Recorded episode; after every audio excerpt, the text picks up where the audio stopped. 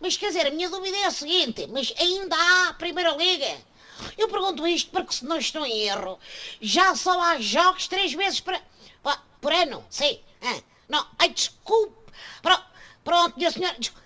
Eu vou ter que desligar porque já estou a dar na telefonia em simultâneo. Sim, porque eu, ao contrário do campeonato, cumpro o meu dever todas as semanas, minha amiga, com as crónicas radiofónicas e com a minha esposa. Naturalmente, desculpa em confidência.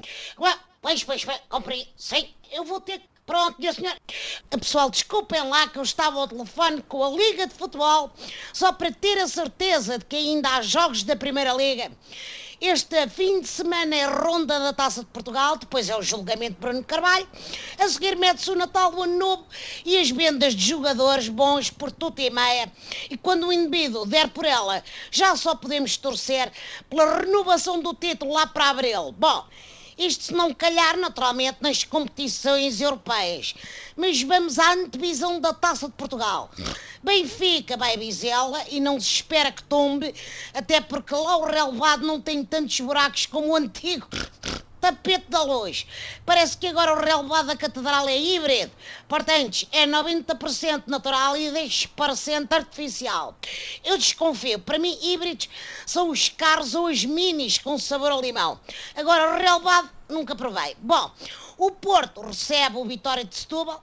Vamos lá ver que equipa é que o Sérgio Conceição vai escolher.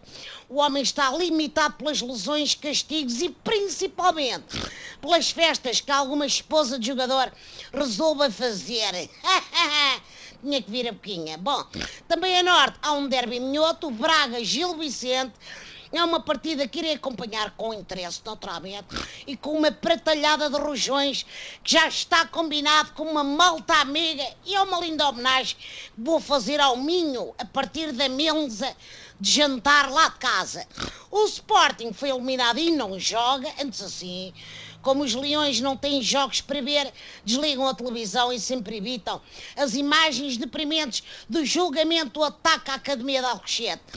Bom, bom fim de semana e um grande abraço do vosso José Manuel.